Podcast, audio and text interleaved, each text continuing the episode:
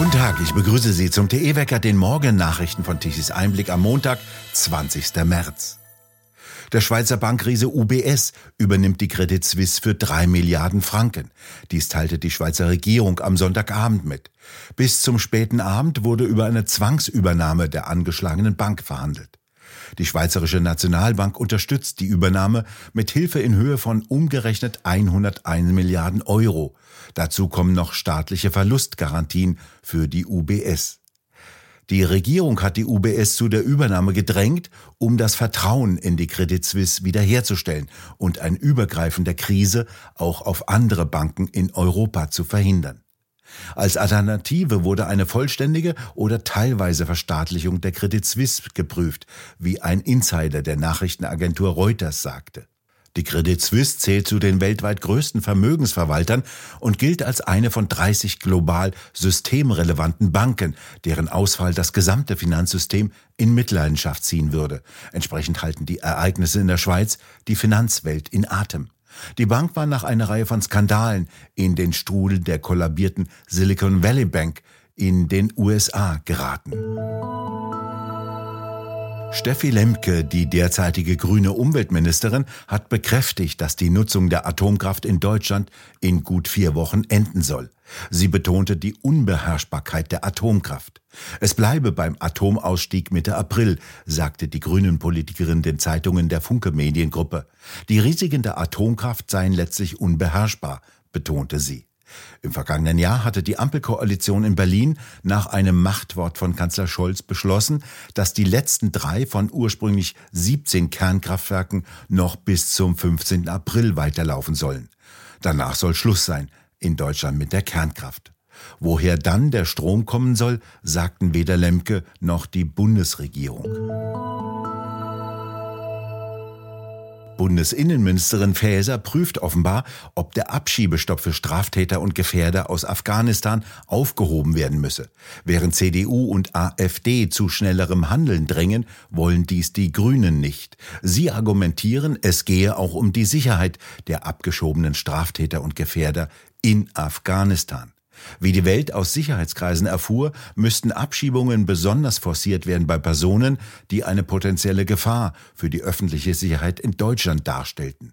SPD und FDP unterstützen diesen Vorschlag.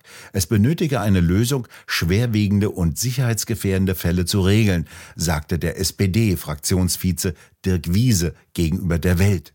Die Grünen sagen, dass seit 2021 alle Abschiebungen nach Afghanistan zu Recht ausgesetzt seien, da die afghanischen Straftäter bei Rückkehr dem Risiko schwerster Menschenrechtsverletzungen in Afghanistan ausgesetzt seien. Alice Weidel, Fraktionschefin der AfD im Bundestag, sagte, rechtzeitiges Abschieben rette Menschenleben. Dass die Bundesregierung ihren Kurs jetzt überprüfen wolle, falle in die Kategorie zu wenig, zu spät. In der Hamburger Kunsthalle haben zwei Klimaklebe-Extremistinnen das weltberühmte Gemälde Der Wanderer über dem Nebelmeer von Caspar David Friedrich attackiert. Sie streuten vor das Gemälde einen Teil der Asche der Waldbrände aus der sächsischen Schweiz. Nachdem bei der Polizei der Alarm einging, rasten sechs Streifenwagen zur Kunsthalle in der Innenstadt. Dort hatten die beiden Extremistinnen versucht, auf dem Sicherheitsglas, das das Originalgemälde schützt, ein selbstklebendes Poster aufzubringen. Das Aufkleben scheiterte jedoch, weil der Wachdienst eingriff. Das Kunstwerk von 1818, Hamburgs berühmtestes Gemälde, blieb unversehrt.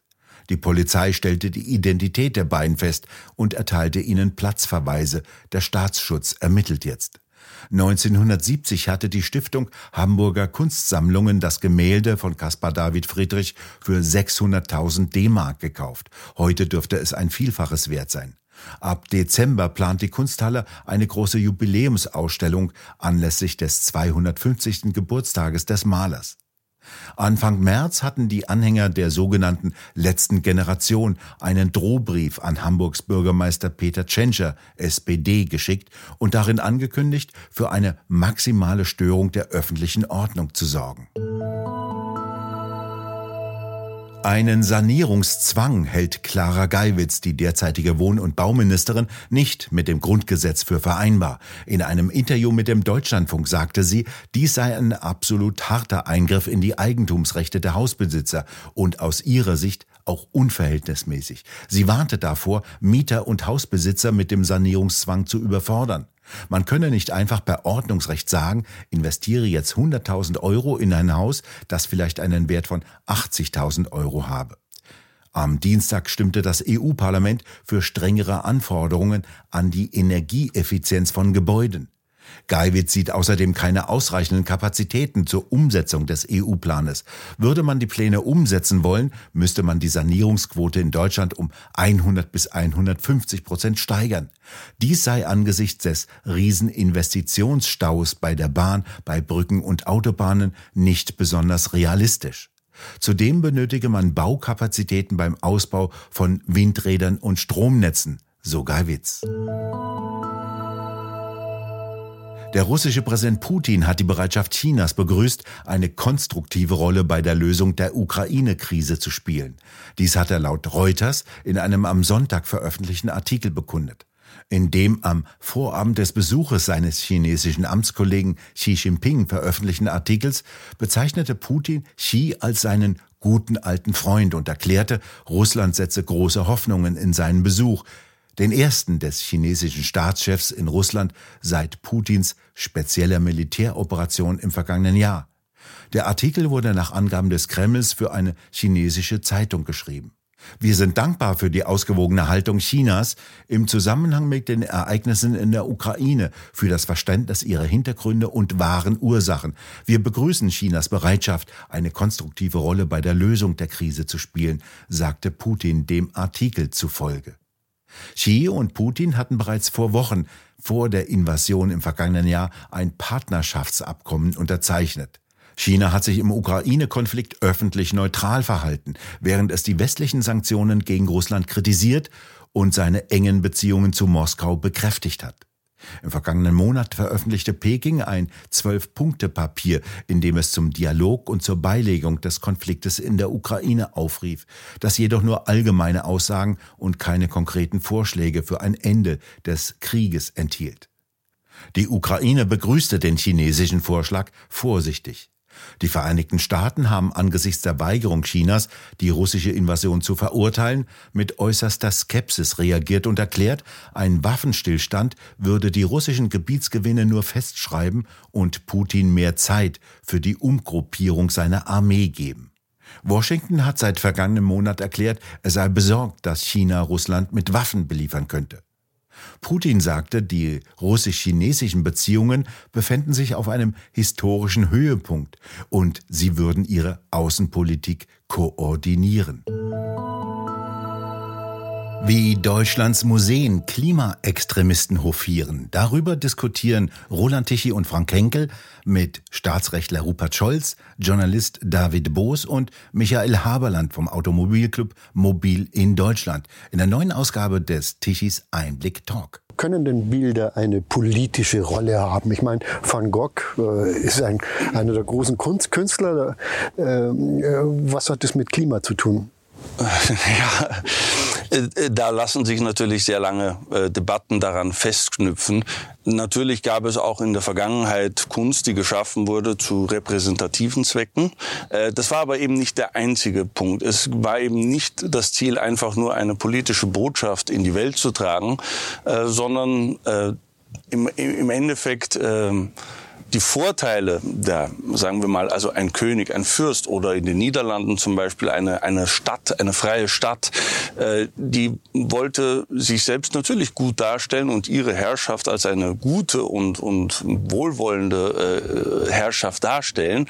Aber das erzeugte sie eben, indem sie die Früchte dieser positiven Herrschaft zum Vorschein brachte, indem sie etwas Schönes erschuf. Und das spielt eben alles keine Rolle mehr. Der Kunstdiskurs hat sich ja insgesamt verändert. Schönheit ist ja ohnehin eigentlich eigentlich schon politisch verdächtig. Ja, es also, muss hässlich sein. Es muss hässlich sein, ja, ja. Und das schon seit fast 100 Jahren. Und wir sehen, wir sind jetzt an einem Punkt gekommen, wo diese Diskussion gar nicht mehr geführt wird, sondern diese, An diese Grundannahme, äh, dass Kunst, schöne Kunst politisch verdächtig ist und hässliche Kunst vor allem eine tagespolitische Aussage zu äh, tätigen hat, das ist die Norm. Die vollständige Diskussion können Sie sich im TE-Talk auf der Webseite tichiseinblick.de ansehen.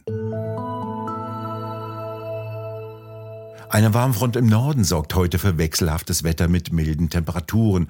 Ansonsten gibt es eine leichte Bewölkung mit mitunter leichten Niederschlägen. Im Süden und Südwesten scheint die Sonne. Im Osten im Laufe des Tages noch vereinzelte Schauer. Ansonsten ist es ab Nachmittag wechselhaft mit vielen sonnigen Abschnitten. Die Temperaturen steigen auf 9 Grad im Norden, bis 15 Grad im Osten und bis 17 Grad im Süden. Und nun zum Energiewendewetterbericht von Tichys Einblick.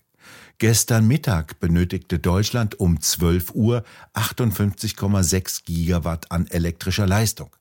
Die Solaranlagen konnten um 12 Uhr gerade mal 21 Gigawatt liefern, ab 17 Uhr dann nichts mehr, nachdem die Sonne verschwunden war. Der Wind hatte sich weiterhin schlafen gelegt. Von den Windrädern kamen gerade mal 5 Gigawatt um 12 Uhr mittags. Wären Kohle- und Kernkraftwerke nicht da, die 24 Gigawatt lieferten, hätte Deutschland im Dunklen gesessen. Woher der Strom kommen soll, den die Kernkraftwerke noch liefern, weiß auch eine grüne Umweltministerin Lemke nicht. Sie will abschalten. Von Anschalten hält die einstige Briefträgerin und Zootechnikerin nichts. Wir bedanken uns fürs Zuhören. Schön wäre es, wenn Sie uns weiterempfehlen. Weitere aktuelle Nachrichten lesen Sie regelmäßig auf der Webseite tichiseinblick.de und wir hören uns morgen wieder, wenn Sie mögen.